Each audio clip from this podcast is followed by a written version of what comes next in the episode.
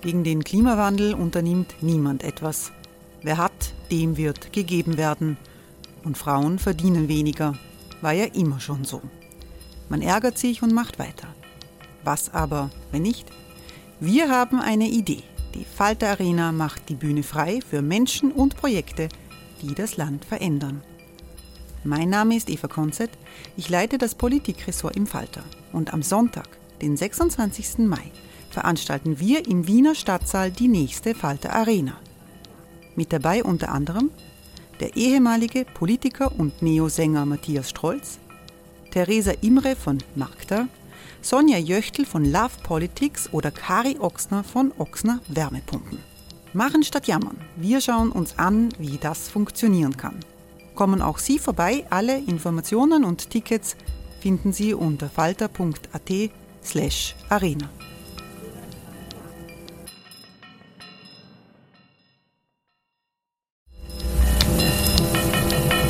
Falter-Podcasts werden durch Werbung unterstützt. Das hilft bei der Finanzierung unseres journalistischen Angebots. Die Erderhitzung ist kein Gefühl, aber mit vielen Gefühlen verbunden. Sorgen etwa oder Angst. Eine Veranstaltung gegen diese Ohnmacht ist Tipping Time, eine Klimakonferenz der Zivilgesellschaft. Von 9.5. bis 11.5. findet Tipping Time in Kooperation von Globe Art, Solektiv und Tangente St. Pölten statt und lädt ein zu Diskurs, Diskussionen und Workshops mit namhaften Vortragenden wie Nikolai Schulz und Friederike Otto. Weitere Informationen finden Sie auf www.tangentesanktpölten.at.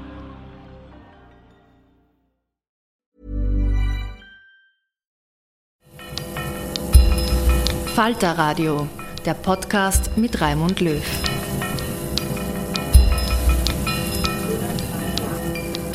Sehr herzlich willkommen, meine Damen und Herren, im Falter Radio. In Österreich sind über 22.000 Menschen von Wohnungslosigkeit betroffen, Tendenz steigend. Die Covid-19-Pandemie erhöht die Gefährdung durch Obdachlosigkeit. Die Betroffenen haben nicht nur mit einer prekären Situation zu kämpfen, sie sind auch mit Mythen und Vorurteilen konfrontiert. Ein vorherrschendes Stereotyp lautet, wer in einem reichen Land wie Österreich obdachlos ist oder wohnungslos ist, hat seine Situation durch individuelles Versagen selbst verschuldet. Hören Sie in einer Wiener Vorlesung eine Auseinandersetzung mit Mythen und Vorurteilen zur Obdachlosigkeit. Es informiert Elisabeth Hammer, die Geschäftsführerin in der Wiener Sozialorganisation Neuner Haus sowie Stefan Prochaska, der selbst einmal wohnungslos war und jetzt Ombudsmann des Vereins LOK ist. LOK steht für Leben ohne Krankenhaus. Es ist eine Organisation, die Menschen mit psychischer Erkrankung betreut. Moderiert hat der Journalist Christoph Feuerstein. Zu Beginn liest Wolfgang Berger Texte zum Thema Vorurteile gegen Obdachlose aus Online-Foren im Internet. Domin 78. Was mich wundert, ist, dass es genug Obdachlosenunterkünfte in Wien gibt und die sind bei weitem nicht ausgebucht. Also wer in Wien auf der Straße schläft, sucht es sich selber aus. Die meisten Obdachlosen machen das auch nur, weil sie sonst nicht rauchen und trinken könnten und auf der Straße müssen sie keine Regeln befolgen. Der Bürger wehrt sich. Das Betteln an sich sollte für alle verboten werden, generell starker Kaffee. Viele wollen von der Straße weg. Es gibt aber auch nicht wenige, für die es das Letzte ist, wieder zurück in das vermeintlich zivilisierte Leben zu wollen. Kotan 1, 2, 3, 4. Das Problem ist die EU. Sobald man heimischen Obdachlosen hilft, kommen sofort Hunderte aus Osteuropa, weil EU-Bürger. Blauer Sachwalter wird wohl nicht an der Staatsbürgerschaft liegen, sondern an der Trägheit und Unfähigkeit, die ihr zustehenden Hilfen zu beantragen. Dafür wird es aber sicher jede Menge Gründe geben. The Truth Höchst, Vaterstaat wird schon richten. Arbeiten gehen, mit 42 ist man noch zu jung für die Pension. Als Wohnungslose bezahlt sie auch keine Miete und da kommt man mit 700 Euro nicht aus. Hat sie überhaupt schon einmal gearbeitet, die Wienerin? Ich sag da was. Wozu arbeiten? Geld regnet es in Wien ja vom Himmel. Und so erschütternd sein Schicksal klingt, aber seine Eltern haben sicher nicht umsonst den Kontakt abgebrochen. Seine Ehe äh, ging nicht ohne Grund in die Brüche und vor allem er ist ein verurteilter Straftäter. Eine unverantwortliche, leichtsinnige Mutter. Die Kinder tun mir leid. Also wenn jemand im ganzen Familienverband und Bekanntenkreis keine Unterkunft findet, dann muss schon sehr viel schiefgelaufen sein, nicht nur bei der Arbeitssuche. Viele gehen ja auch nicht in die Notschlafstellen, weil sie dort keinen Alkohol trinken können. Wikinger 12, jeder, der will, bekommt eine Wohnung. Gegen diese Bettlerbanden gehört rigoros vorgegangen. Mir tun die Kinder leid, weil Kinder so nicht leben müssen sollten. Wer weiß, wem die Kinder gehören. Es gibt ja offensichtlich auch Hunde, die man sich zum Betteln mieten kann. Ich würde ein One-Way-Zugticket spenden. Onkoschwestern, was ist mit den Menschen, die so leben wollen? Ein nicht unerheblicher Teil der Obdachlosen möchte so leben. Ich verstehe nicht. Für Flüchtlinge gibt es Heime, Speise und Trank und vieles mehr. Für die Einheimischen nicht einmal ein Dach über den Kopf. Vielleicht sollte man auch an seinem Selbstwertgefühl arbeiten, anstatt jeden kleinen Rückschlag als Ausrede zu benutzen, sich anzusaufen. Heute werden rührselige Geschichten am laufenden Band auf uns losgelassen. Irgendwann stumpft man total ab und es interessiert keinen mehr. Was einmal für das eigene Volk geplant war, das wird jetzt von Menschen aus aller Herren Länder okkupiert, beziehungsweise gibt man ihnen den Vorzug. Die wartet auf Hilfe, selber in die Hände spucken und eine Arbeit suchen. Von nichts kommt nichts. Hortensia die Erste. In Österreich müsste niemand obdachlos sein. Es gibt unzählige Beihilfen, nur ansuchen, darum muss der Betroffene schon selbst. Das Hauptproblem bei uns ist, dass zum Beispiel in Ungarn Obdachlosigkeit verboten ist und deshalb ungarische Obdachlose zu uns kommen. Es kann wohl nicht unsere Aufgabe sein, von Ungarn rausgeschmissene Bürger hier auf unsere Kosten aufzupäppeln. As usual. Wer nicht regulär seine 40 Stunden angemeldet, wo hakelt, wird auch in allen anderen Lebensbereichen massiv einstecken. Das ist eine Lifestyle-Entscheidung. 40 Stunden Dienstverhältnisse werden überall als Jobs ausgeschrieben, selbst bei minimalster Schulbildung. Justizwache, Parkraumüberwachung, Reinigung, Lkw-Spedition, Systemgastronomie, angelernte Tätigkeiten am Bau. Hm? Dass das nicht die schönsten Jobs der Welt sind, dein Problem. Braver Kaiser, hast du einer. Die Hilfsangebote sind da. Annehmen müssen sie die Betroffenen schon selbst. Leerstehende Unterkünfte werden weder hilfreich noch intelligent. Pro Gleichbehandlung. Die anderen sind schuld, die anderen müssen. An der Alkoholsucht sind auch andere schuld und daher müssen andere die Verantwortung übernehmen. Die Menschen müssen selber um die Hilfe gehen und aktiv bei der Überwindung von Sucht mitarbeiten. Es scheitert am selber. Gabelbart. Mir kommt vor, dass fast alle Obdachlosen psychisch neben der Spur sind. Ist am Land, in der Kleinstadt was anderes als in der Großstadt. Bei unseren Obdachlosen, da setze ich mich gelegentlich dazu auf einen Ratscher, gebe eine Zigarette aus. Die haben alle einen Knacks. That's life So was Absurdes. Es gibt viel mehr obdachlose Männer als Frauen, aber die Frauen sollen speziell gefördert werden. Das ist einfach nur noch verrückt.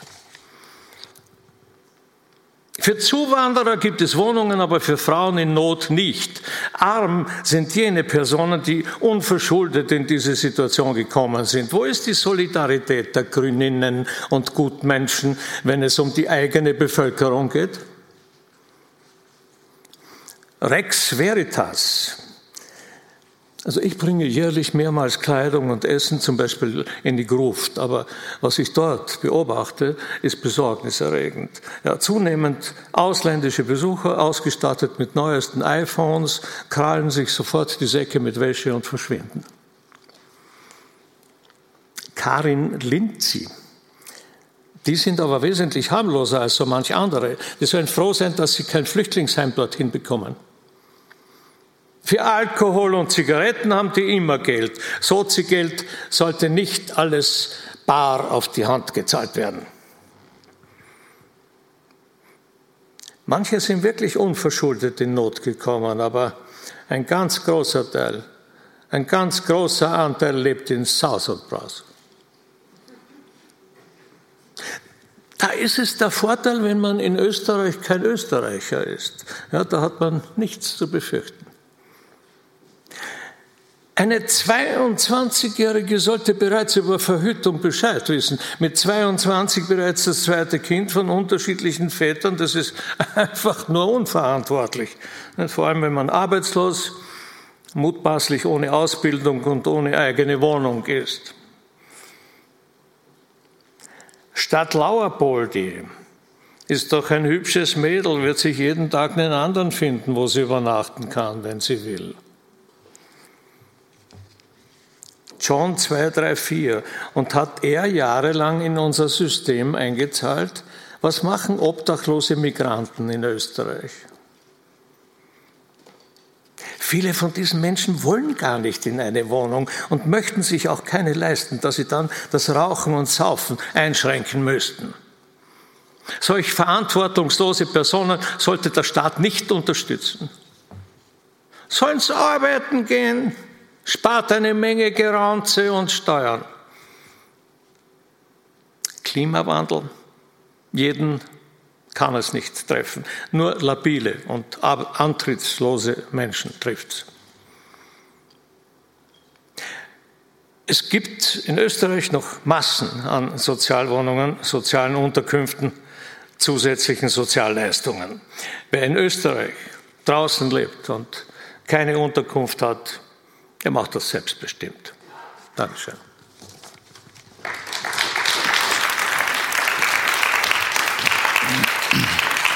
Danke, danke Wolfram Berger. Ja, das volle Programm. Eine, die all diese Vorurteile kennt und tagtäglich mit diesen Vorurteilen eigentlich zu tun hat, ist Elisabeth Hammer. Elisabeth Hammer ist Sozialwissenschaftlerin und Sozialarbeiterin, Geschäftsführerin der Sozialorganisation Neunerhaus, Obfrau der Bundesarbeitsgemeinschaft Wohnungslosenhilfe BAWO und Autorin verschiedener Publikationen zum Thema Wohnungslosigkeit. Seit 2019 ist sie auch in der Jury für die Sozialmarie mit der jedes Jahr europäische Projekte für soziale Innovation ausgezeichnet werden. Hören wir jetzt Ihren Vortrag Die wollen so leben, Mythen und Vorurteile zum Thema Obdachlosigkeit.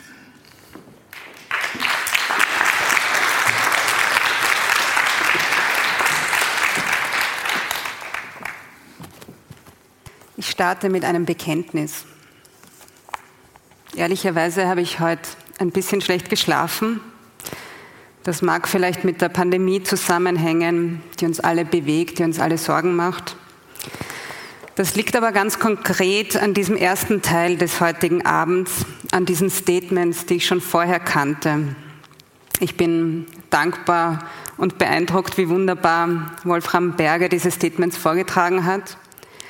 Aber ich weiß nicht, wie es Ihnen geht. Jedenfalls, was mich betrifft, diese Vorurteile, diese Stigmatisierungen, manchmal auch diese Bösartigkeit, das zieht mich runter. Und genau deswegen habe ich entschieden, dass ich diesen Statements gleich zu Beginn etwas entgegensetzen möchte. Und zwar ein paar ganz konkrete Lebensgeschichten von Menschen, die obdach und wohnungslos geworden sind. Das ist zum Beispiel eine 19-jährige junge Frau, die mit elf ins SOS Kinderdorf zieht, weil ihre Eltern mit fünf Kindern überfordert sind. Nichts klappt so richtig. Sie zieht noch einmal zu ihren Eltern, sie zieht zu ihrem Bruder, sie zieht in eine Jugendeinrichtung, sie zieht in eine gemeinsame Wohnung mit ihrem ersten Freund. Aber nichts gibt wirklich guten Halt. Eins führt zum anderen, auch zu einer Drogensucht und zeitweise zu einem Leben auf der Straße. Das ist ein Mann, der auf der Suche nach Arbeit und Einkommen für seine Familie aus einem anderen europäischen Land nach Wien kommt, in einem überbelegten Quartier nächtigt, am Bau arbeitet, dort aber nicht angemeldet ist, dann einen Arbeitsunfall hat auf der Straße landet und seine Schmerzen mit Alkohol betäubt.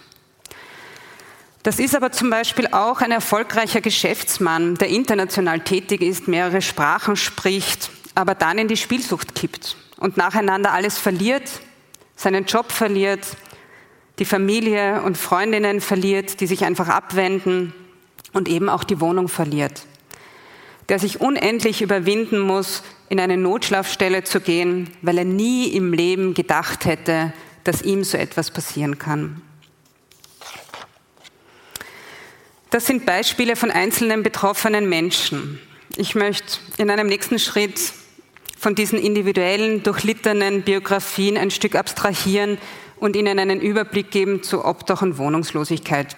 Da bin ich schon beim ersten wichtigen Punkt, das wurde auch schon angesprochen, bei dieser Unterscheidung von Obdach, Wohnungslosigkeit auf der einen Seite und Wohnungslosigkeit auf der anderen Seite. Für uns in der Arbeit ist das doch ein bedeutsamer Unterschied, auch in dem, wie viele Menschen wovon betroffen sind und was wir ihnen anbieten können. Obdachlos sind Menschen, die in Notunterkünften unterkommen oder auf der Straße leben, ganz ohne Unterkunft. Wohnungslos sind jene Menschen, und das ist die größere Zahl, die in Einrichtungen der Wohnungslosenhilfe leben, in betreuten Wohnungen oder aber auch in Frauenhäusern oder Einrichtungen für Migrantinnen oder Asylwerberinnen. Im Jahr 2019 waren es in Österreich rund 22.000 Menschen, die nach einer ganz spezifischen Zählweise der Statistik Austria als obdach oder wohnungslos registriert gelten. Diese offiziellen Zahlen, und das ist wirklich wichtig zu betonen, erfassen jedoch lange nicht alle. Während man Menschen, die befristet in einer Einrichtung leben, ganz gut statistisch erfassen kann, ist das beim Thema Obdachlosigkeit schon viel schwieriger. Es gibt europäische Schätzungen und auch ähm, Analysen der BAWO, der Bundesarbeitsgemeinschaft Wohnungslosenhilfe, die von einer großen Dunkelziffer gerade im Feld von Obdachlosigkeit ausgehen und die ähm, die, die davon ausgehen, dass zu der Zahl der als obdachlos registrierten in Österreich rund 12.500 Menschen nochmal das Doppelte dazu gezählt werden muss, um ein gutes Bild der Situation zu bekommen. Woran liegt das? Das liegt beispielsweise auch daran, dass vor allem Frauen versuchen, ihre Obdachlosigkeit zu verstecken. Man spricht in der Fachliteratur ganz konkret eben von verdeckter oder auch versteckter Wohnungslosigkeit, von verdeckter Obdachlosigkeit, entschuldigen Sie. Das sind Frauen, die beispielsweise auch in Abhängigkeitsbeziehungen leben, zum Beispiel auch häusliche Gewalt ertragen müssen. Das sind aber auch junge Erwachsene, die zu Hause nicht willkommen sind oder es dort nicht mehr aushalten und dann mal eine Zeit lang von einer Couch zur nächsten ziehen, bis sie vielleicht auch auf der Straße landen. Interessant vielleicht für Sie, 60 Prozent der als Obdach oder wohnungslos registrierten Menschen in Österreich leben in Wien. Das sind manchmal auch Menschen, die aus Bundesländern nach Wien kommen, auch aus den Bundesländern weggezogen sind, hinein in die Anonymität einer Großstadt. Das sind natürlich auch Menschen aus anderen europäischen Ländern, die nach Wien kommen, eben weil sie Arbeit suchen, weil sie der Armut entfliehen wollen. Wenn diese Pläne dann nicht aufgehen, ist es so, dass diese Menschen womöglich noch tiefer in die Armut rutschen als jene Situationen, die sie schon in ihrem Herkunftsland kennengelernt haben. Rund ein Drittel der obdachlosen und wohnungslosen Menschen, die statistisch erfasst sind, sind Frauen, vielleicht auch mehr, wie ich vorhin schon ausgeführt habe. Mehr als die Hälfte all dieser Menschen haben die österreichische Staatsbürgerschaft. Mehr als 60 Prozent sind jünger als 45 Jahre. Das ist ein Punkt, den ich wirklich auch nochmal betonen möchte. Es ist eine europäische Entwicklung, dass die Betroffenen von Obdach und Wohnungslosigkeit immer jünger werden. Das ist wirklich etwas, was uns gemeinsam besorgen sollte. Rund zwei Drittel der obdach- und wohnungslosen Menschen haben gesundheitliche Probleme und da unterscheide ich mal nicht. Das kann eine chronische Erkrankung sein, das können aber genauso gut psychische Belastungen und Erkrankungen sein.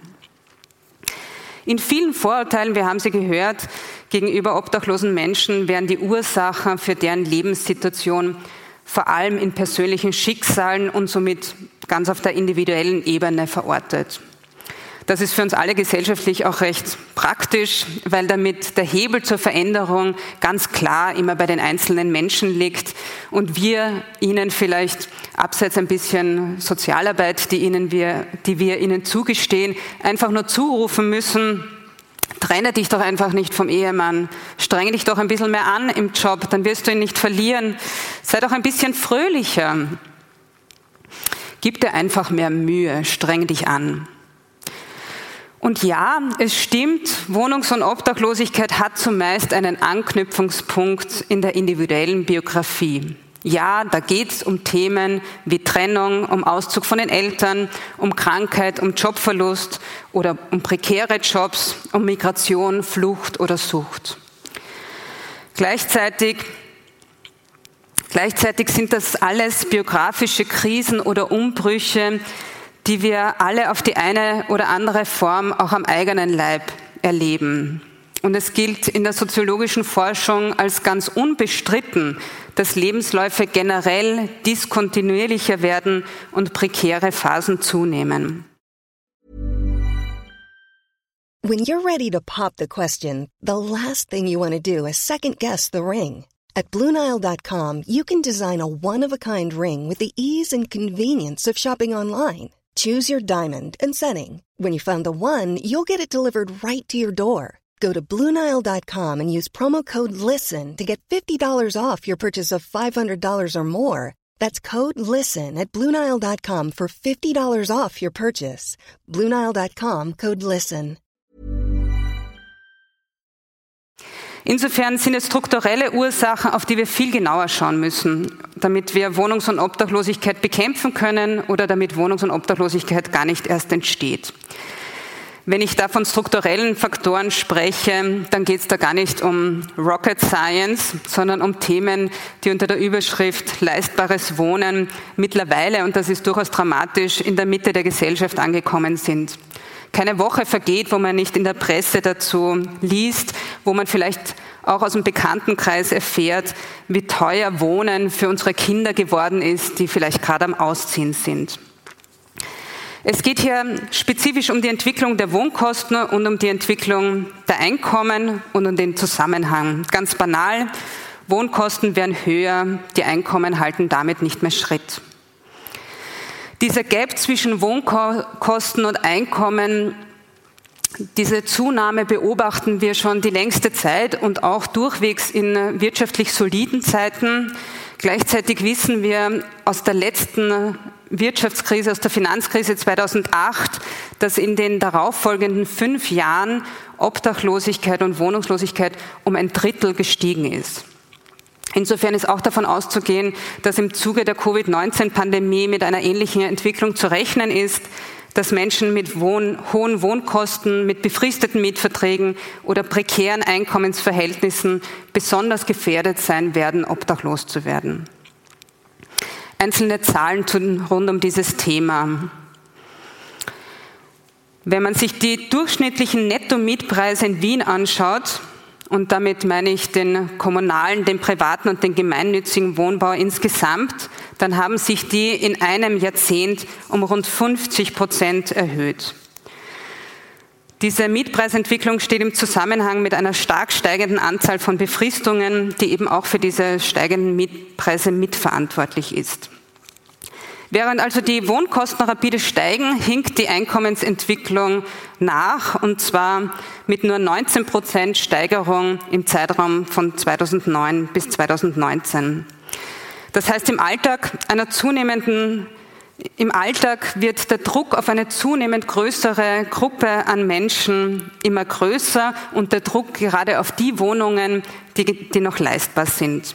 Das betrifft damit nicht nur die Menschen, die ökonomisch schlechter gestellt sind, sondern zunehmend auch die Mittelschichten. Während sich die Mittelschichten aber nach wie vor wahrscheinlich finanziell etwas strecken können, vielleicht auch Ersparnisse haben, mit denen sie Zugang finden zum gemeinnützigen Wohnbau, weil sie sich die Einstiegskosten, die Genossenschaftsbeiträge leisten können, so ist das bei Menschen mit sehr niedrigem Einkommen nicht der Fall.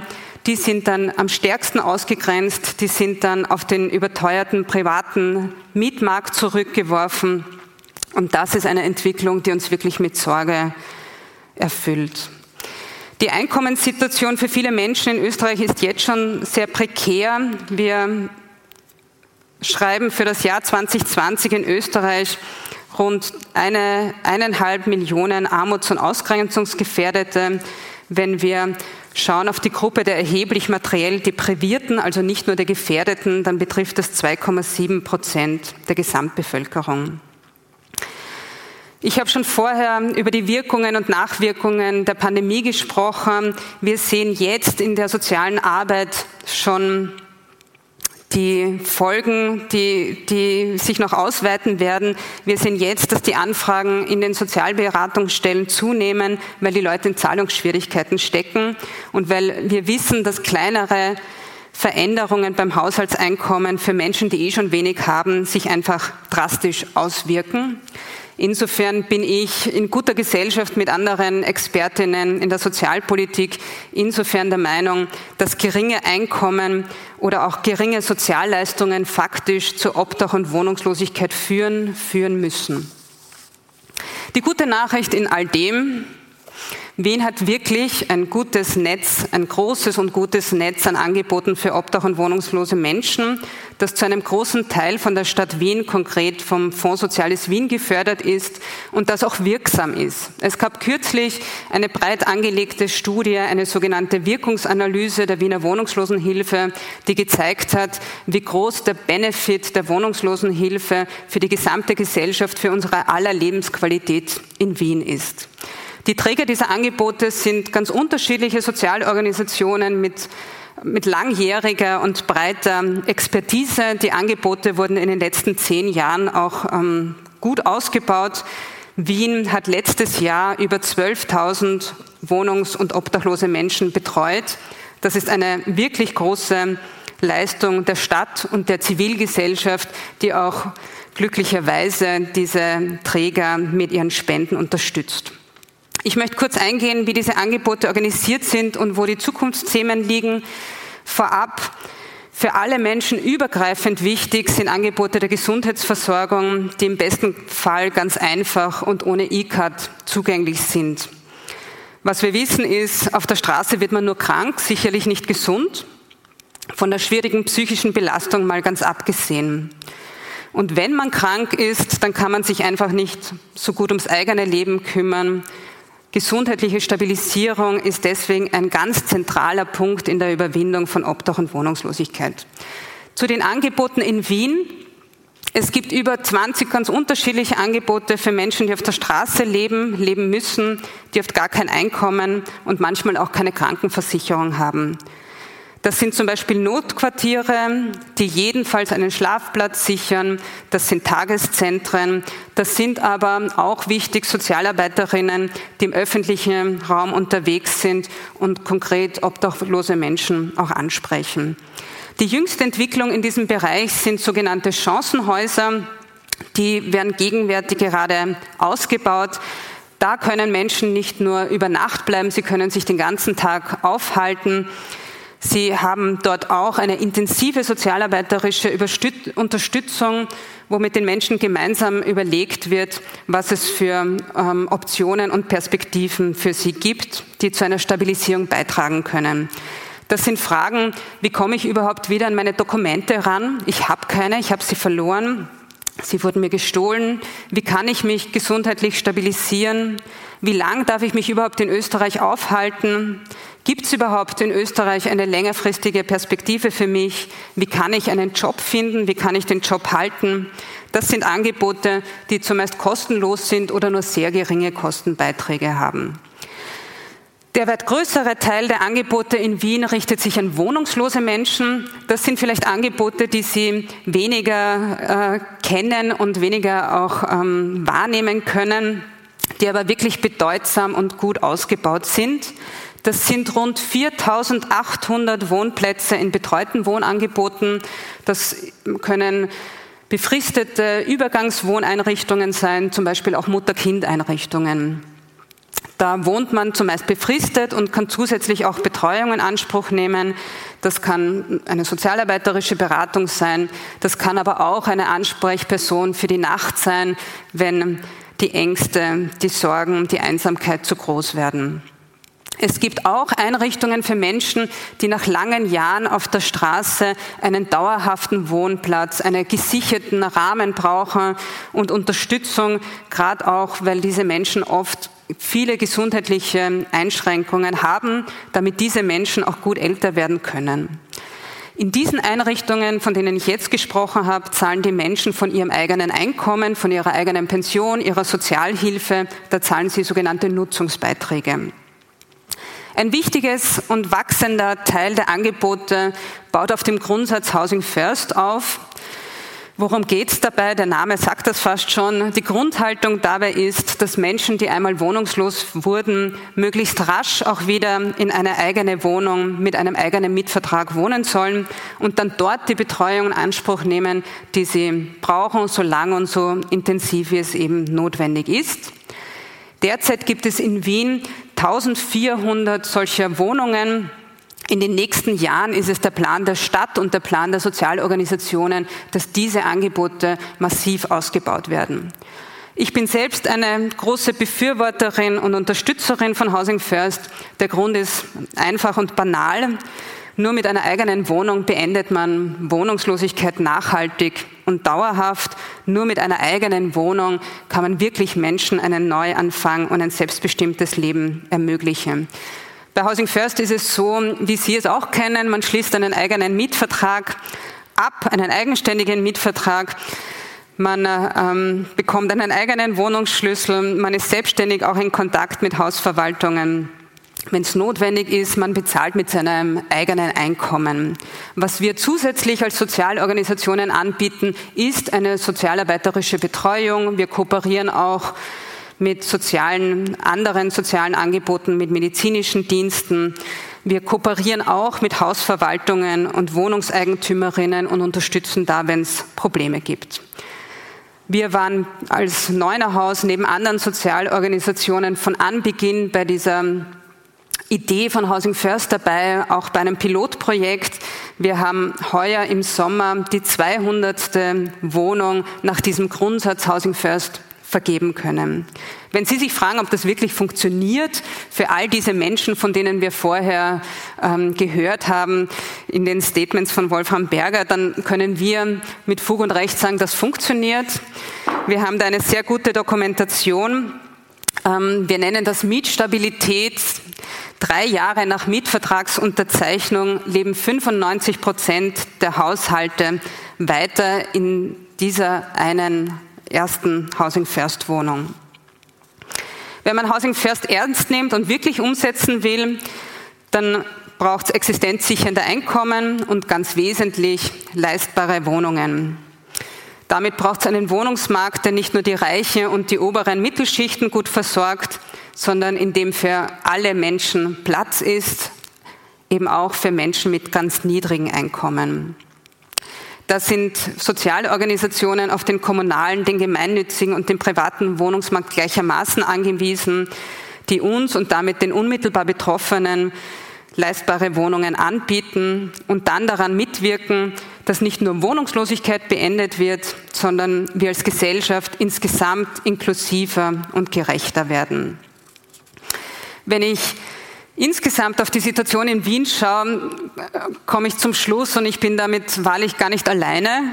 Wien hat alle Rahmenbedingungen, die es braucht, um Obdach und Wohnungslosigkeit zu beenden. Es gibt auch ein europäisches Ziel, Obdachlosigkeit bis 2030 zu beenden. Das ist akkordiert zwischen den unterschiedlichen europäischen Ländern.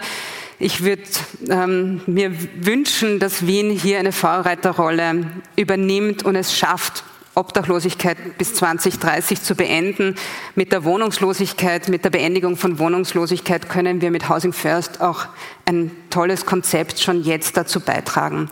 Insofern, wir wissen, wir wissen, wie es geht. Wir wissen, wie es geht. Wir wissen, welche Hebel wir brauchen, um diese Ziele zu erreichen. Und ja, es braucht noch zusätzliche Anstrengungen.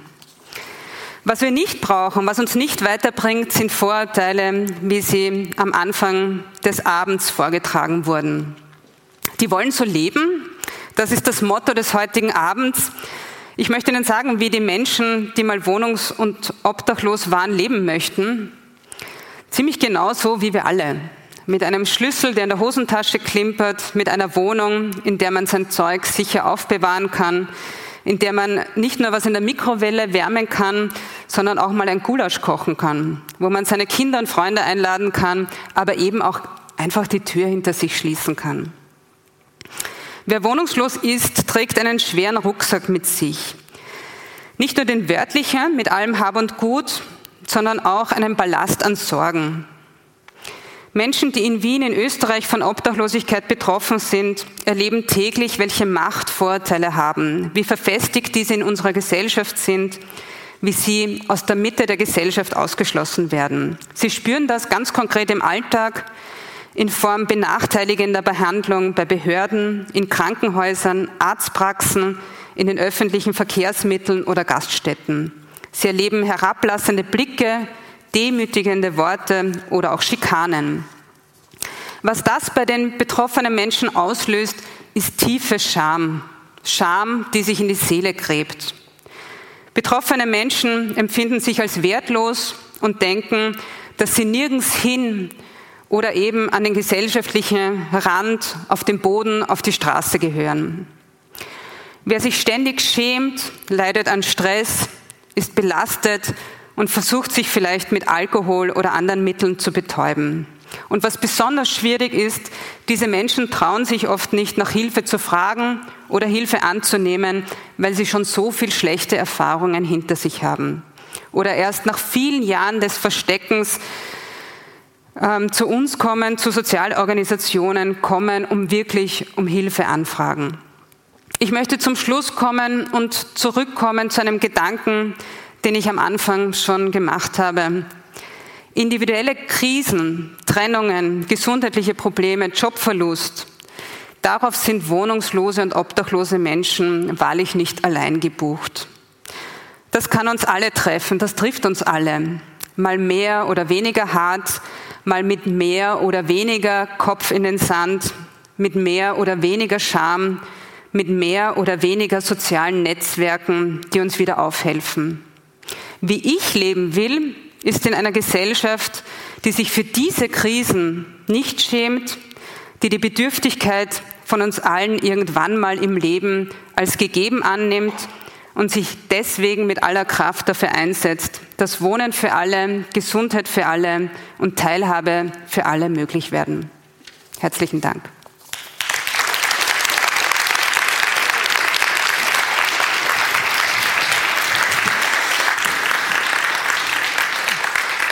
Ja, danke Elisabeth Hammer. Sie haben eh schon Platz genommen. Wir zwei dürfen jetzt für das kommende Gespräch noch einen Gast auf die Bühne bitten, und zwar Stefan Prohaska. Herzlichen Applaus.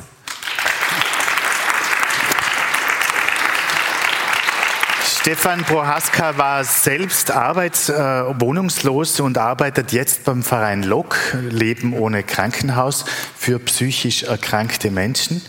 Äh, Sie haben aber auch äh, eine Peer-Ausbildung gemacht in der Wohnungslosenhilfe und bei LOK sind Sie jetzt als Ombudsmann äh, zuständig und unterstützen da die Menschen mit ihren Wünschen, Beschwerden und Anregungen. Äh, die Klienten können zu Ihnen kommen mit und Sie um Rat und Tat bitten. Ich finde es wunderbar und wirklich mutig, dass Sie auch hier sind. Das können wir alle nicht genug wertschätzen, dass man sich hinsetzt und auch von seiner eigenen persönlichen Situation spricht. Und darum möchte ich auch mit dieser Frage beginnen. Wollen Sie uns erzählen, wie Sie damals in die Obdachlosigkeit geschlittert sind? Ähm, ja, ist lustig, wenn ich mir jetzt überlege, ich sage nein. ja, dramaturgisch nicht sehr gut. Ähm, ähm, äh, als ich die, die äh, Mythen und Vorurteile gehört habe, da habe ich mir gedacht, äh, ja, also vieles davon trifft auf mich zu, muss ich sagen. Und gleichzeitig habe ich mir gedacht, aber ganz so ist es dann doch nicht. Ne? Also so diese, diese also ich habe ähm, der, Grundstein, warum ich in die Obdachlosigkeit gekommen bin, liegt an, an wie es bei manchen dieser Mythen äh, besprochen wird, tatsächlich bei mir bei ähm, mehreren psychischen Erkrankungen, die ich gehabt habe, ähm, die ich zum Teil wahrscheinlich noch immer habe, ähm, mit denen ich lange Zeit einfach keinen Weg, keinen vernünftigen Weg damit umgehen, äh, umzugehen äh, gefunden habe was sich in äh, Verhaltensweisen ähm, geäußert hat, die mir nicht gut getan haben und die letztlich dazu geführt hat, dass ich vor ähm, zehn Jahren obdachlos, obdachlos geworden bin. Ähm, da war auch ein, ein, eine Alkoholerkrankung zusätzlich im Spiel. Und äh, ich habe es da geschafft, einfach ähm, mich aus dem sozialen Netz, das ich gehabt habe, sozusagen mhm. im Laufe von Jahren hinaus zu katapultieren. Das wäre gerade meine Frage, wie kommt man so weit, dass man dann auch den Kontakt zu Angehörigen oder, oder Freunden, Eltern verliert? Ähm, ich habe den nicht völlig verloren, aber die waren einfach überfordert. Also die konnten, also nicht nur ich war überfordert mit meinem Leben, auch die Angehörigen und Freunde waren überfordert. Also zum Schluss hatte ich keine Freunde mehr weil ich die einfach ähm, durch mein Verhalten, auch durch mein äh, Alkohol- und Drogeninduziertes Verhalten einfach verprellt habe. Und was ich durchaus nachvollziehen kann. Also ich bin niemandem davon ähm, irgendwie böse oder so. Mhm. Sondern ich kann das durchaus nachvollziehen. Irgendwann reicht es jedem. Frau Hammer, das ist ja jetzt trotzdem eines der Klischees, dass obdachlose Menschen äh, dem Alkohol anheimfallen. Das Klischee vom Obdachlosen zum Beispiel auf der Parkbank. Was ist da Realität, was ist Klischee? Ich würde sagen, die Bilder sind vielfältig ähm, und ich sehe ein großes Problem darin, dass wir zu wenig Anstrengung gemeinsam machen, die, diese Bilder zu verbreiten. Es gibt diese Menschen im Straßenraum, die wir, die wir täglich sehen, die uns ja auch so betroffen machen, die uns auch so hilflos machen, aber es gibt viele andere, die wir eben nicht sehen. Und ich glaube, ähm, die müssen wir auch genauer in den Blick nehmen, wenn wir uns mit unseren eigenen Vorurteilen beschäftigen möchten.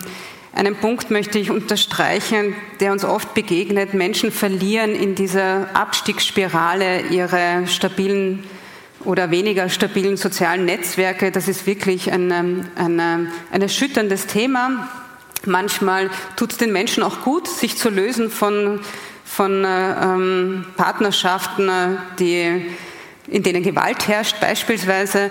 Andererseits erleben wir es aber auch oft so, dass Menschen, die sich bei uns in Sozialorganisationen, in Einrichtungen stabilisieren, auch dann wieder Schritt für Schritt Kontakt zu ihren Familien knüpfen, zu ihren Kindern knüpfen, zu ihren Freundschaften knüpfen. Wenn sie stabilisiert dann sind, wenn sie Hilfsangebote angenommen haben. Genau dann. Welche Menschen, äh, nur zur Wiederholung, Sie haben es kurz schon mhm. angesprochen, welche Menschen sind denn nicht sichtbar im öffentlichen Raum? Ich sage es umgekehrt, sichtbar ist nur ähm, ein kleinerer Teil der Menschen, die betroffen sind. Das, das muss uns bewusst werden. Das gesellschaftliche Problem ist so viel größer. Wir sehen de facto nur die Spitze des Eisbergs, die, die, die wirklich gar nichts mehr haben, die eben auf der Straße nächtigen müssen. Ähm, die, gerade die, die Menschen, die jungen Erwachsenen beispielsweise beschäftigen uns in der Wohnungslosenhilfe immer mehr. Das sind, das sind junge Menschen, die, die vielleicht auch ähm, die Schule abgebrochen haben, die, die auch ein, ein psychisches Problem haben, die ihre Ausbildung nicht, nicht fertig gebracht haben, die vielleicht auch schon in einer betreuten Jugendeinrichtung gelebt haben und dann mit 18 aus dieser Jugendeinrichtung raus müssen und auch nicht wissen, wo sie hin sollen, die dann aber auch überfordert sind, ähm, eine eigene Wohnung zu haben mit einem eigenen Mietvertrag, weil sie gar nicht wissen, was es dazu alles braucht, wie man, wie man umgeht mit einem Bankkonto, wie man eine eigene Wohnung auch wirklich gut behalten kann. Das sind Menschen, die wir auch in der Wohnungslosenhilfe betreuen. Ist nicht auch ein großes Tabu die Wohnungslosigkeit, Obdachlosigkeit von Frauen? Äh, Gibt es da andere Gründe für die Obdachlosigkeit? Warum ist das ein besonderes Tabu? Also diese Gruppe ist besonders schutzbedürftig. Ähm, wir reden ja da nicht nur von Frauen, sondern oft auch Frauen mit Kindern. Ähm, das sind viele Konstellationen, die uns begegnen, die, die in Gewaltbeziehungen leben und sich Schritt für Schritt aus diesen Gewaltbeziehungen zu lösen versuchen, die dann aufgefangen werden, beispielsweise bei Eltern, bei Geschwistern, bei Freundinnen, das aber auch oft nur befristete Lösungen sind. Und was hier wirklich ähm, eine Erfolgsgeschichte ist, darauf habe ich schon verwiesen, ist Housing First, weil, weil wir dann darauf schauen können, dass die Mütter mit ihren Kindern beispielsweise auch dort in Wien eine Wohnung finden, wo die Kinder gerade noch in die Schule gehen oder in den Kindergarten besuchen. Ähm, oder aber auch in einem anderen Stadtteil eine Wohnung suchen, um möglichst weit weg von einem Gefährder zu sein. Das heißt, hier haben wir in der Wohnungslosenhilfe besser gelernt, Angebote zu setzen, mit denen wir wirklich diese Frauen erreichen können, die dann auch trauen, sich zu uns zu kommen und um Hilfe auch zu bitten. Mhm. Herr Prohaska, wollen Sie uns von dem, von dem Tag erzählen, an dem Sie zum ersten Mal tatsächlich auf der Straße schlafen mussten? Ja, gerne. Es, es war letztlich äh, Schlafen, äh, das war eigentlich der einzige Tag, an dem ich der, auf der Straße verbracht habe, muss ich sagen. Geschlafen habe ich gar nicht. Äh, ich bin damals äh, durch Wien gegangen, ähm, hatte gerade meine, meine, meine, meine Wohnung verloren und ähm, ähm, war mir nicht sicher, ob das, habe mir überlegt, ob das, ob das Leben überhaupt noch einen Sinn macht so wie es mir gegangen ist. Also in der damaligen Situation, ohne, ohne Obdach, ähm, ohne, ohne Freunde, äh, mit äh, einem, einem einem Alkoholproblem, mit meinen psychischen Problemen und äh, ich bin dann die ganze Nacht durchgegangen äh, und es hat mm, wie aus einem Klischee entsprechend geschüttet, die, die ganze Nacht eigentlich.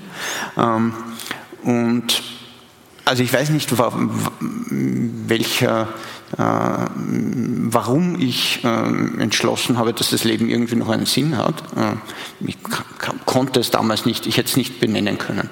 Ähm, ich bin auf jeden Fall völlig durchnässt dann in der Früh beim B2, das ist eine eine Einrichtung der, der, der Wiener Wohnungslosenhilfe, äh, die da weiter hilft und weiter koordinieren kann, äh, gestanden. Die Frau dort war völlig schockiert, als, sie mich gesehen hat. Äh, ein, Bild des Elends sozusagen abgegeben habe.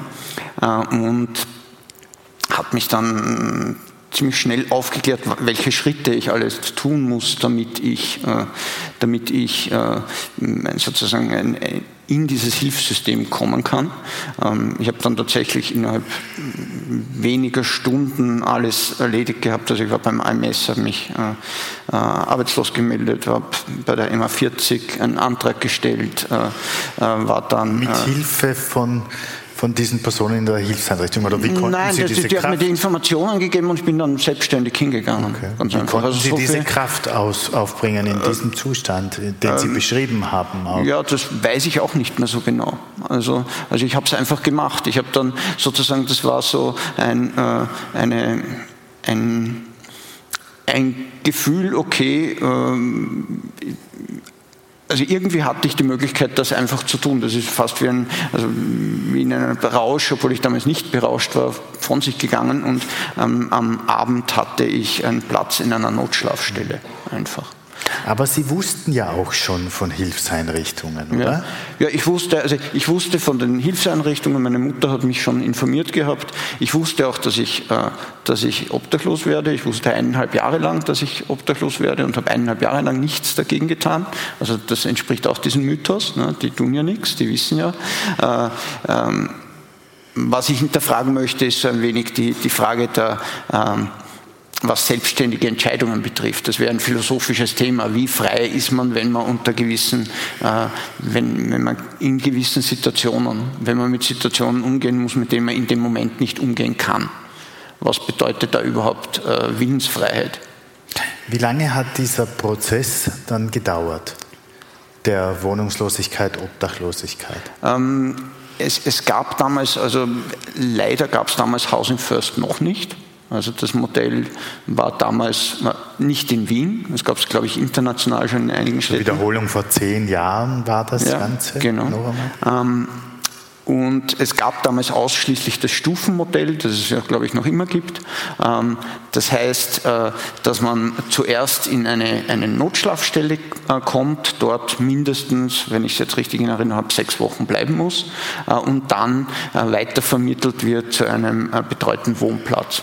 Und bei diesem betreuten Wohnplatz musste man dann beweisen, dass man wohnen kann und dann hat man Möglichkeiten gehabt, zum Beispiel von der Stadt Wien eine, eine soziale, äh, eine, eine Notfallwohnung über Wiener Wohnen äh, und wann zu war das? Was für ein Zeitraum war das dann von eben Notschlafstellen bis zu dieser eigenen also ich Wohnung? Hab, äh, ich war, glaube ich, sechs oder sieben Wochen in dieser Notschlafstelle, habe dann eine, eine, eine, einen betreuten Wohnplatz bekommen.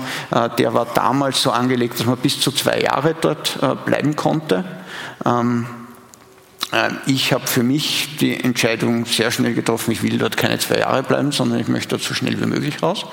Ähm, hatte da auch ähm, also es gibt so eine Art Erstgespräch dann, wenn man dort ankommt. Das hat bei mir etwas länger gedauert, bis ich zu diesem Erstgespräch gekommen bin äh, und hatte Kontakt zu anderen, die dort schon gewohnt haben, die mir auch klar gesagt haben, wenn ich, äh, wenn ich dort schnell raus will, dann muss ich das von Anfang an vermitteln die ganze Zeit. Also es geht da in Wirklichkeit darum, dass man sich, äh, damals war das so, den, den, den äh, Leuten äh, sozusagen glaubwürdig macht, dass man äh, die, den Willen hat, jetzt in eine Wohnung zu kommen und dass die ihnen das auch zutrauen. Mhm.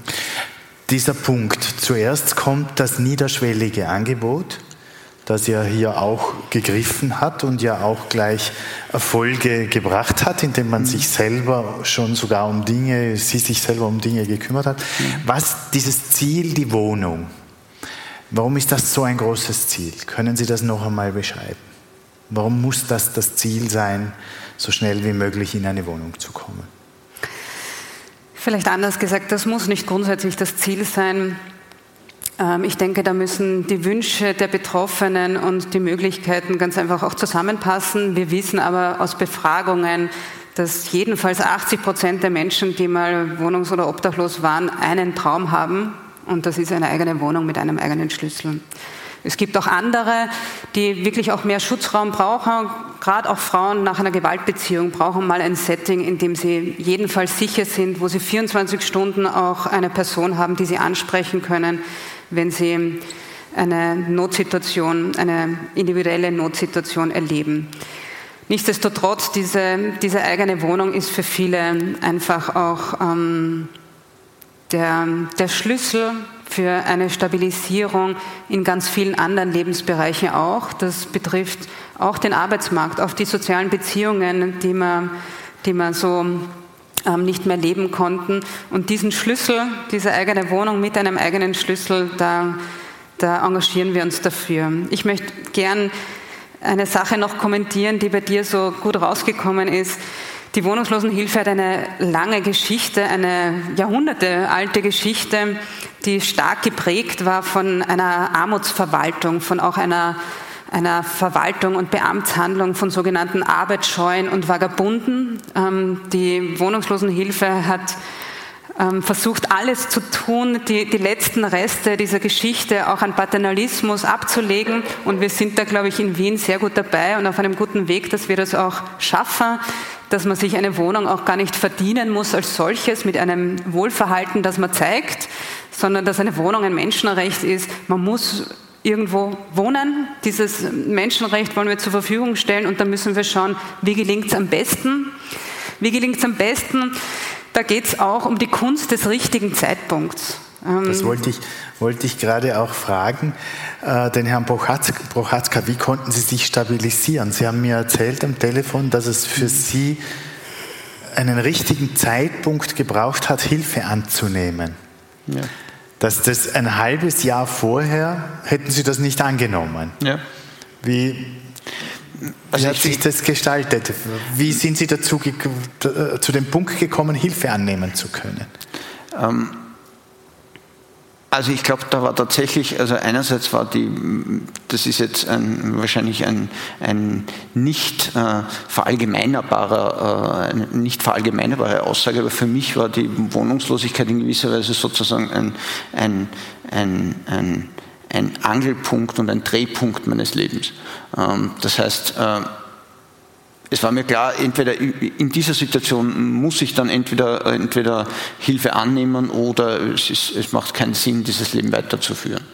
Äh, und das war also schon sehr, eine, eine sehr mm, prägende Erfahrung sozusagen, die dann, äh, und was mich auch, mm, was mich wirklich gewundert hat dann, dass es tatsächlich sehr viel äh, Unterstützungs, Unterstützungsmöglichkeiten gegeben hat. Also ich bin tatsächlich, ähm, ich war zum größten Teil sehr positive Erfahrungen mit dem Unterstützungsangebot der Wohnungslosenhilfe äh, gemacht. Aber vorher waren Sie ja, vor Sie definitiv obdachlos ja. Äh, geworden waren, haben Sie ja offensichtlich es nicht geschafft, Hilfe anzunehmen. Ja. Ja. Ähm, Wo war dann der, der, Auslöser wirklich die Obdachlosigkeit per se, dass Sie dann Hilfe annehmen konnten? Ähm, das ist eine gute Frage. Also es war auf jeden Fall die, die Situation, ähm, es war der Wendepunkt, der dann dazu geführt hat. Was da der genaue Ursache ist, ist eine wirklich gute Frage, ob es, ähm, ähm, ob es sozusagen die, die Erkenntnis der, der in dieser Nacht gewachsen ist, so kann es nicht weitergehen. Mhm wahrscheinlich. Also das ist, es gibt da kein, so wie ich weitergelebt habe, wie ich vorher gelebt habe, so konnte ich nicht mehr weiterleben. Mhm. Frau Hammer, machen Sie diese Erfahrung auch, dass viele eben, die betroffen sind, zu den Einrichtungen kommen, dann aber wieder gehen, sich rar machen und dass Sie eigentlich wissen müssen, jetzt ist der richtige Zeitpunkt zu helfen? Der richtige Wann Zeitpunkt, ist der richtige Zeitpunkt zu Der helfen? richtige Zeitpunkt, den bestimmen immer beide Seiten und ähm, Manchmal ist das Glück hold und es findet statt, dieser richtige Zeitpunkt. Wir kennen das sehr gut und ähm, sehen das auch als Teil eines Prozesses, dass Menschen mal beispielsweise bei Neunerhaus im Café vorbeikommen und nur gefühlt die Nase bei der Tür reinstecken, sich mal umschauen, wer ist da noch, ist da wer, den ich vielleicht kenne, könnte ich da wem trauen. Das sind Menschen, die dann vielleicht in den nächsten Tagen mal vorbeikommen, um das WLAN zu nutzen, um auf die Toilette zu gehen, die vielleicht nach zwei Wochen ähm, fragen, ob sie einen Kaffee haben können und irgendwann dann merken, da gibt es auch Sozialarbeit, die da, die da ähm, steht und, und ähm, einladend schaut und vielleicht mich ja auch schon mal angesprochen hat, auch schon mal guten Tag gesagt hat. Und so entwickelt sich da eine Beziehung, die tragfähig sein muss, damit Menschen diesen Rucksack, von dem ich gesprochen habe, auch ein Stück lüften. Manchmal lüften sie ihn nur mit ganz kleinen Kleinigkeiten, bevor es richtig ans Eingemachte geht. Wir sind auf all diese Situationen eingestellt und möchten den Menschen auch die Zeit geben, die sie brauchen. Den richtigen Zeitpunkt bestimmen eigentlich die Betroffenen selbst. Das heißt eigentlich, ein wesentlicher Bestandteil ihrer Arbeit ist Geduld. Und die Gesellschaft hat eigentlich mit diesen Menschen gar keine Geduld die sollten eigentlich so schnell wie möglich arbeiten gehen, weil das ist ja sowieso kein Problem. Wie leicht sagt sich denn das?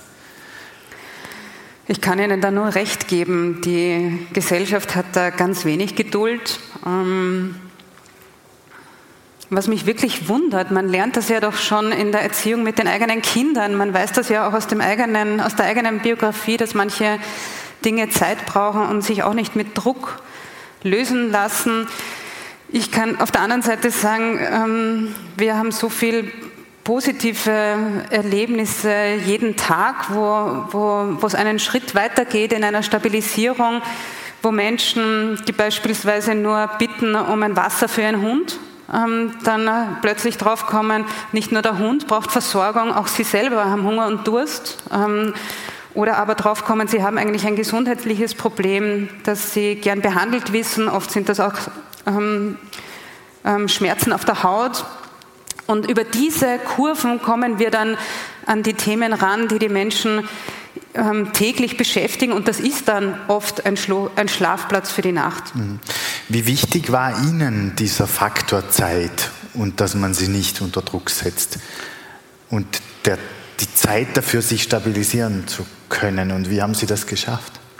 Ähm, ja, das war natürlich wichtig. Äh, es, es, ähm,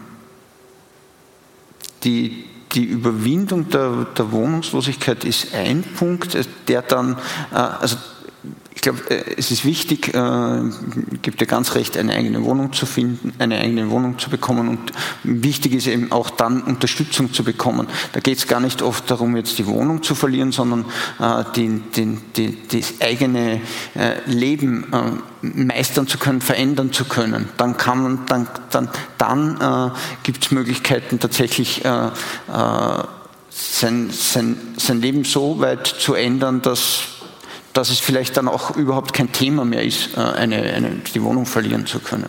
Also es geht darum, die Menschen zu unterstützen, dass sie sich selber weiterentwickeln können. Und da kann man Angebote machen, da soll man Angebote machen, da soll man Unterstützungen machen. Äh, aber es, es, es ist da ähm, selten hilfreich, wenn man da zu viel Druck ausübt, weil das gerade dann zu einem, äh, oft zu einem Rückzug führen kann, oft dazu führen kann, dass man, dass man sich bedrängt fühlt und dann äh, erst zumacht. Ja. Mhm. Wie haben Sie gesellschaftliche Ächtung erlebt und hat sie die zurückgeworfen? Hat sie die gehemmt? Inwiefern? Gesellschaftliche Ächtung, also ich kann mich an eine, an, an, an, ein Erlebnis erinnern, das jetzt wahrscheinlich gar nicht, äh, für viele wahrscheinlich gar nicht so, so schlimm klingt, für mich aber tatsächlich verletzend war. Das war, als ich bei einem, Passamt war, bei einem Magistrat und dort einfach nur ein Dokument äh, äh, ähm, beantragen wollte und man mir gesagt hat, ich bekomme keines, weil ich habe keinen festen Wohnsitz. Und das ist eine, äh, das also die, die Magistratsbeamtin hätte mir das durchaus ausstellen können, denn ich hatte sozusagen, ich hatte zwar keinen festen Wohnsitz, aber ich hatte eine Postadresse und mit einer Postadresse kann man äh, ein, äh, auch Dokumente bekommen, aber es ist ein bisschen auf Goodwill der, der Beamten angesehen. Wenn die auf Stur schalten, dann bekommt man es einfach nicht. Mhm.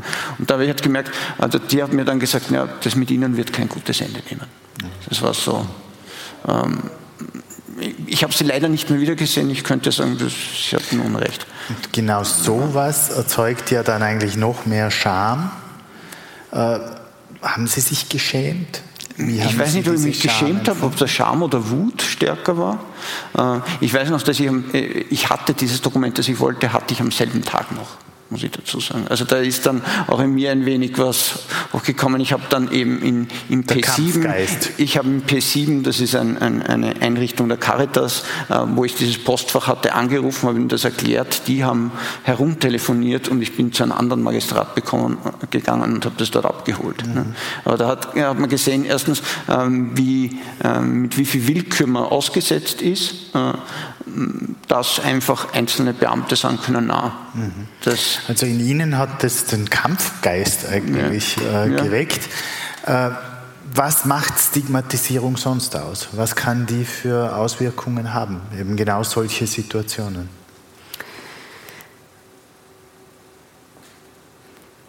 Ich erinnere mich an die Erzählung einer, eines Patienten, den ich kennengelernt habe, der berichtet hat, dass er zum Arzt gehen wollte und sogar eine E-Card hatte, aber so von seinem Äußeren so verwahrlost war, dass die Ordinationshilfe die E-Card mit Handschuhen angefasst hat. Diese Person hat sich jahrelang in keine Arztpraxis mehr getraut und kam nach Jahrzehnten dann ohne E-Card zu, zu Neunerhaus ins Gesundheitszentrum, um sich dort behandeln zu lassen. Diese Person hatte ja Jahre keine Gesundheitsversorgung weil diese, diese eine Situation vielleicht auch so das i-Tüpfelchen war, das das fast zum Überlaufen gebracht hat. Und diesen Menschen noch weiter eigentlich dann in den in, Untergrund in den Untergrund und in den Rückzug gebracht hat, ähm, dass man auch die, die eigenen Bedürfnisse dann gar nicht mehr sich wahrnehmen traut, sich schon gar nicht artikulieren traut und sie ganz einfach in sich einschließt. Mhm Ein ganz interessantes Thema finde ich jetzt in dem Zusammenhang mit Stigmatisierung und den Mythen, um die es ja heute Abend eigentlich auch geht. Was erfüllen denn die in der Gesellschaft für einen Zweck? Warum brauchen die Menschen diese Mythen? Dazu gibt es viele unterschiedliche Hypothesen. Ich, ich teile mal eine, die, die in mir sehr stark nachwirkt. Ich glaube, es geht wirklich sehr stark darum, die eigenen Ängste in Schach zu halten. Je, je stärker ich ähm, Wohnungs- und Obdachlosigkeit von mir fernhalten kann, zu einer ganz spezifischen äh, Gruppe zuweisen kann, desto einfacher tue ich mir ein erfolgreiches Leben zu führen und meine eigenen bisschen geheim gehaltenen ähm, Probleme, sei es, sei es gesundheitlicher Natur oder sei es in Beziehungen oder auch im Job, ganz einfach auch ähm, ähm, wohlwollend zu begegnen. Da habe ich gar nichts dagegen, aber dieses in Schachhalten der eigenen Ängste, das ist etwas, was ich wirklich als ein großes Thema sehe, den wir uns stellen müssen.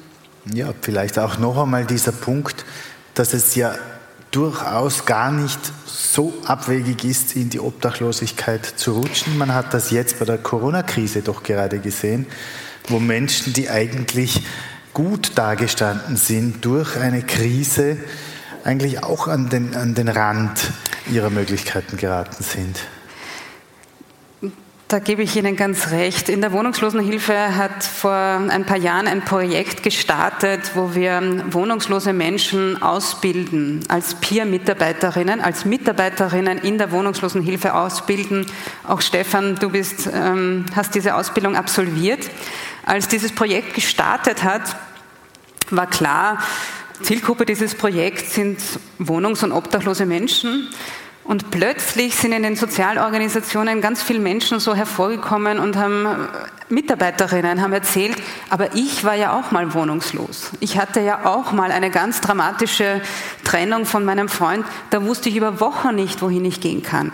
Also wenn man ein bisschen aufmerksam wird aufs Thema, wenn es einen Anlass gibt, darüber zu sprechen, gibt es wirklich viel mehr Erfahrungen im Bekanntenkreis, im, im, Mitarbeierinnenkreis, als man vermuten möchte. Mhm. Ja, und jetzt auch in dieser Krise bei ganz vielen die Angst, nämlich auch alles zu verlieren. Und es wird so werden.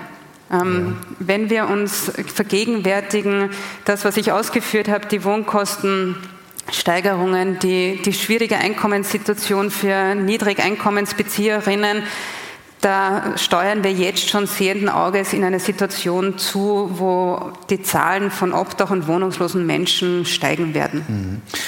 Herr Prohaska, Sie haben ja dann eben eine Wohnung bekommen, Sie haben mhm. sich äh, stabilisiert, stabilisieren können, aber da war ja immer noch die Alkoholsucht. Ja. Aber was hat Sie dann jetzt wirklich angetrieben, um auch das äh, in den Griff zu bekommen? Wie haben Sie das in den Griff bekommen? Ähm, also ein wichtiger Punkt war, dass ich tatsächlich einen, einen, sagen, einen Peer getroffen habe, auch wenn, äh, also der, war, der hat nicht eine Peer-Ausbildung, aber es war tatsächlich so, dass ich jemanden kennengelernt habe.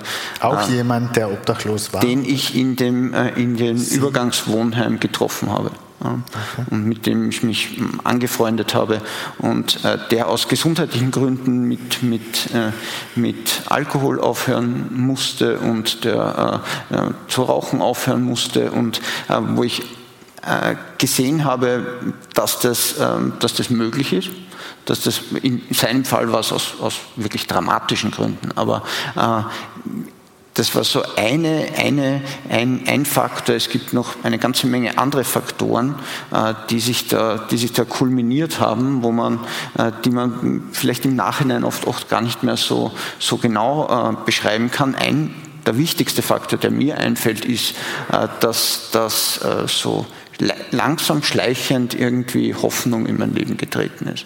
Mhm. Und äh, in verschiedenen Formen. Ja, das ist ganz unterschiedlich. Das kann ein Lied sein, das kann Unterstützung von anderen Menschen sein, das kann der Geruch von, von, von frischer Wäsche sein, wenn man in eine Wohnung kommt und selbst die ganze Zeit raucht und auf einmal merkt man, okay, so kann man eigentlich auch leben.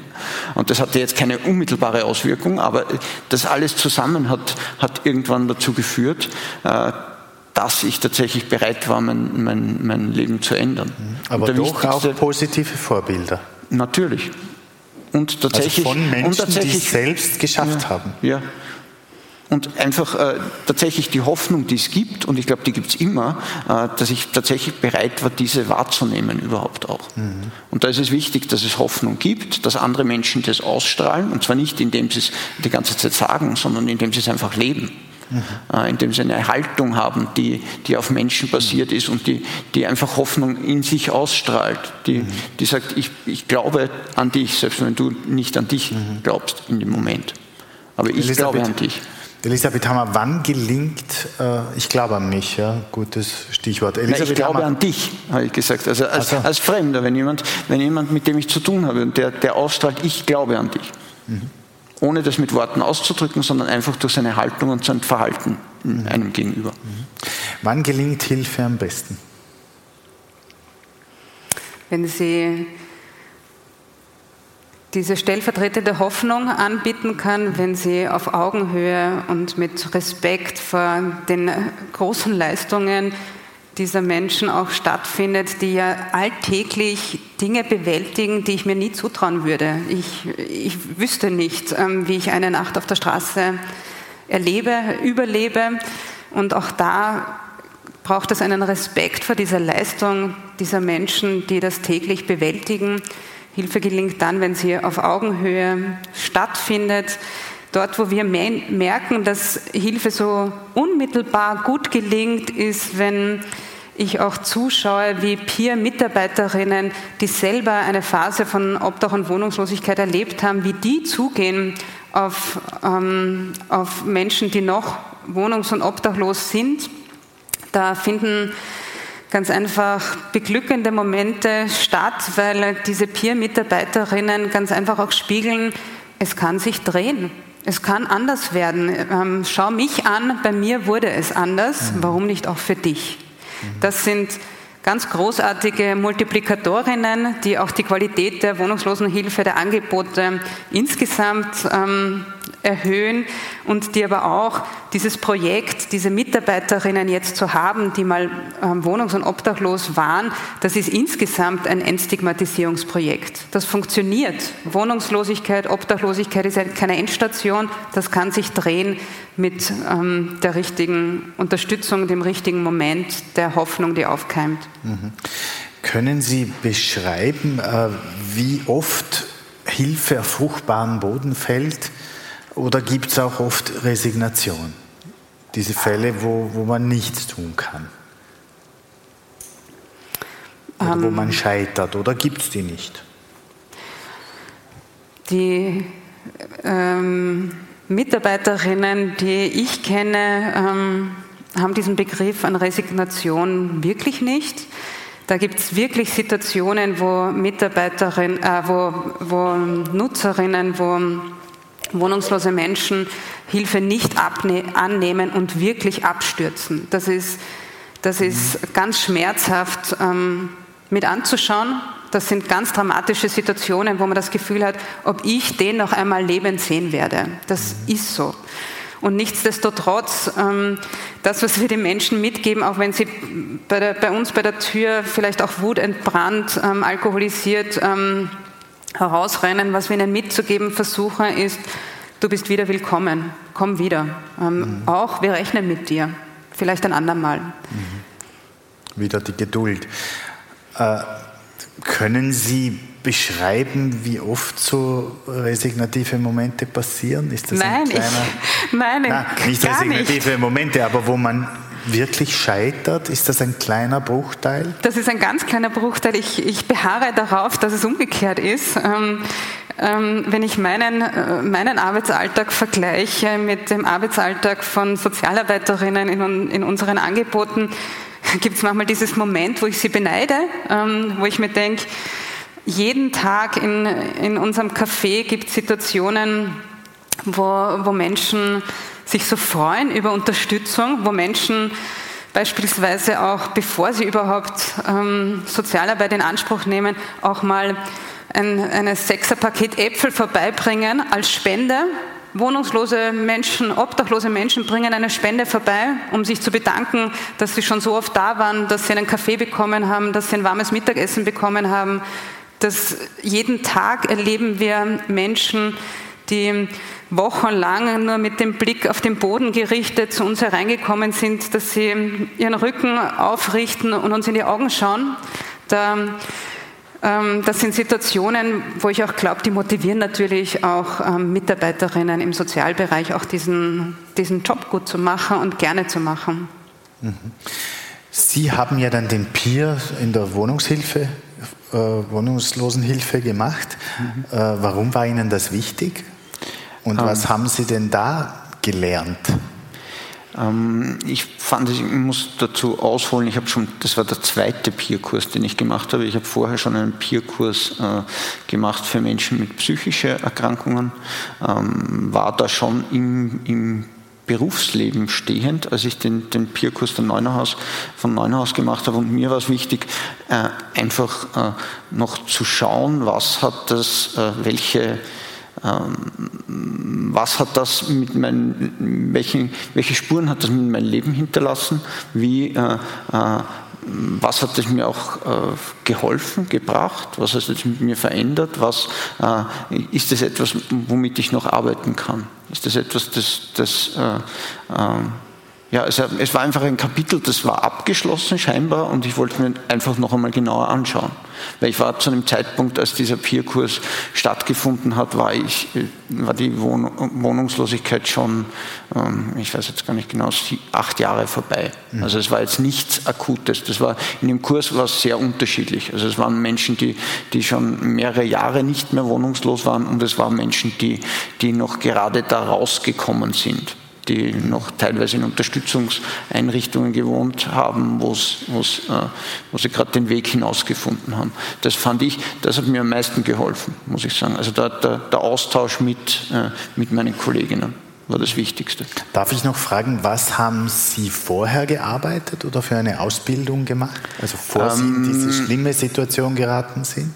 Ja, also ich habe ein sehr unstetes Leben geführt und habe äh, eigentlich 20 Jahre lang hauptberuflich Alkoholiker äh, ausgeübt, würde ich sagen. Das war so, äh, die, das, da war ich ganz gut.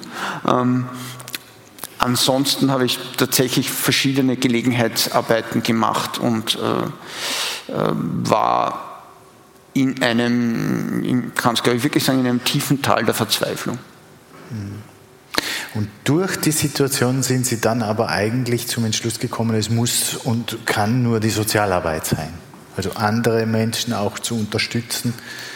Das, hat, ich, ich, das, das, würde jetzt zu lang dauern, das in, den gesamten Schritte äh, zu erklären meiner Biografie. Aber was ich gesehen habe, äh, ist, dass, dass, es, äh, dass es sehr fruchtbar ist und dass es sehr gewinnbringend ist, andere Menschen zu unterstützen äh, äh,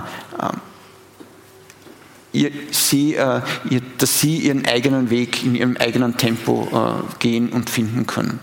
Und das kann man nur in eben eine nicht, äh, eine nicht äh, äh, paternalistische Art, sondern eine unterstützende Art, die einfach ähm, möglichst entspannt Unterstützung anbietet und sagt, okay, das, das, das, das ist die Möglichkeit und wir würden uns freuen, wenn Sie das, wenn Sie das wenn Sie dieses Angebot wahrnehmen, wenn Sie es nicht annehmen, okay, wir bleiben weiter da. Ne? Mhm. Und, und, gleichzeitig zu sagen, okay, die, die Fähigkeiten, oder gar nicht zu sagen, sondern tatsächlich durch seine Haltung auszustrahlen, dass, das den Menschen Wert hat und dass man, dass man tatsächlich glaubt an den Menschen. Und was ist die Motivation? Sie haben gesagt, Sie haben an mehreren psychischen Erkrankungen gelitten.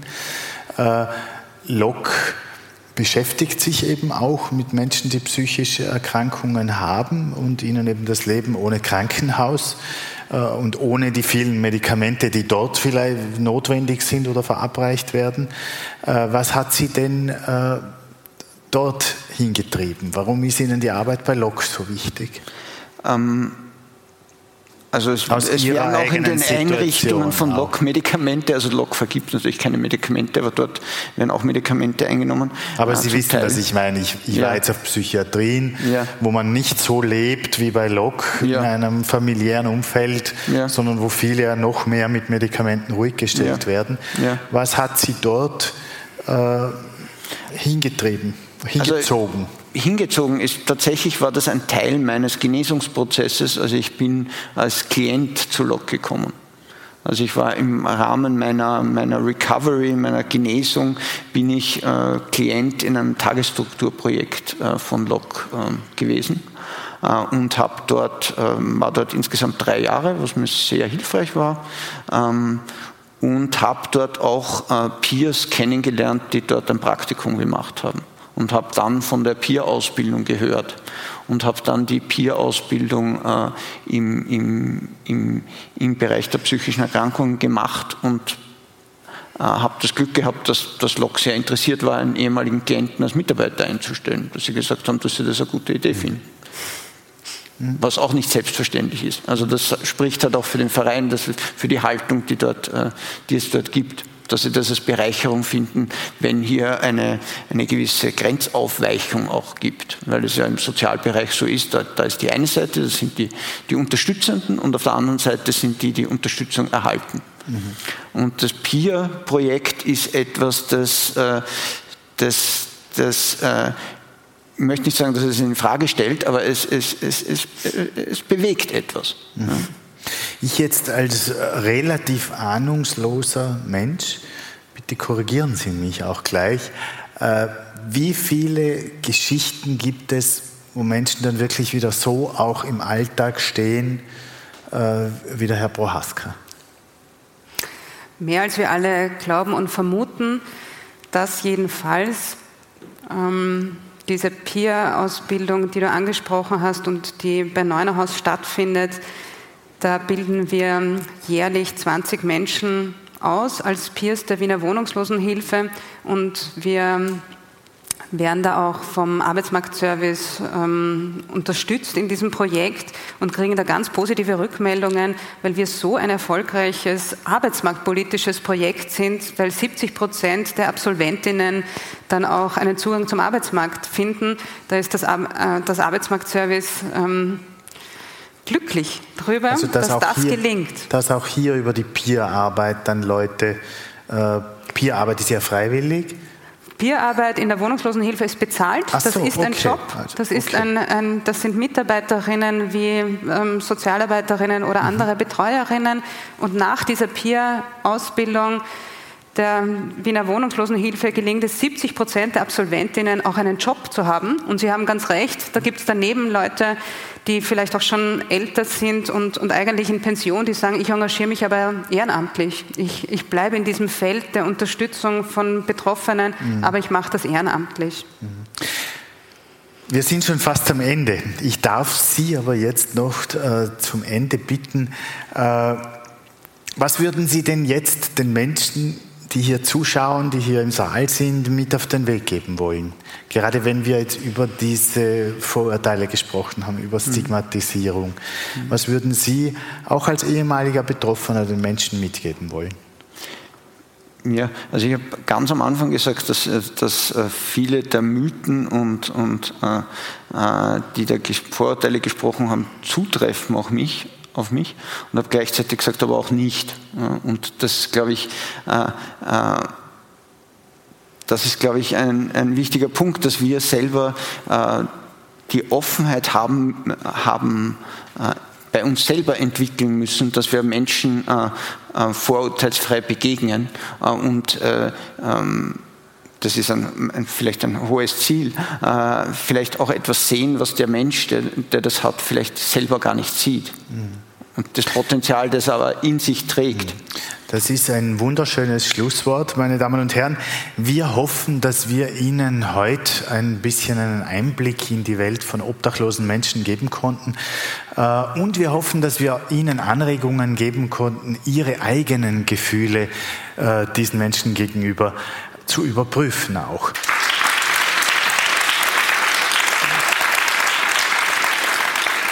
Die Wiener Vorlesung über Mythen und Vorurteile zur Obdachlosigkeit fand am 17.11.2021 in Wien Favoriten in der Brotfabrik Ankersaal statt. Wir bedanken uns sehr herzlich bei den Veranstaltern der Gemeinde Wien für das Okay zu dieser Übertragung. Ich verabschiede mich von allen, die uns auf UKW hören, im Freirad Tirol und auf Radio Agora in Kärnten. Widerspruch zu falschen Stereotypen im sozialen Bereich findet sich regelmäßig im Falter. Ein Abonnement des Falter hält Sie am Laufenden.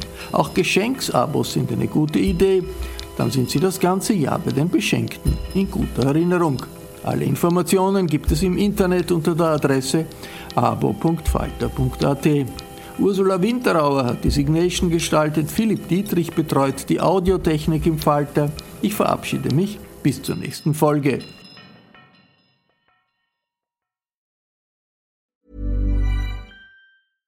Flexibility is great. That's why there's yoga. Flexibility for your insurance coverage is great too. That's why there's United Healthcare Insurance Plans. Underwritten by Golden Rule Insurance Company, United Healthcare Insurance Plans offer flexible, budget friendly coverage for medical, vision, dental, and more. One of these plans may be right for you if you're, say, between jobs, coming off your parents' plan, turning a side hustle into a full hustle, or even missed open enrollment. Want more flexibility? Find out more about United Healthcare Insurance Plans at uh1.com. Planning for your next trip? Elevate your travel style with Quince. Quince has all the jet setting essentials you'll want for your next getaway, like European linen, premium luggage options, buttery soft Italian leather bags, and so much more. And is all priced at 50 to 80% less than similar brands. Plus, Quince only works with factories that use safe and ethical manufacturing practices. Pack your bags with high-quality essentials you'll be wearing for vacations to come with Quince. Go to quince.com/pack for free shipping and 365-day returns.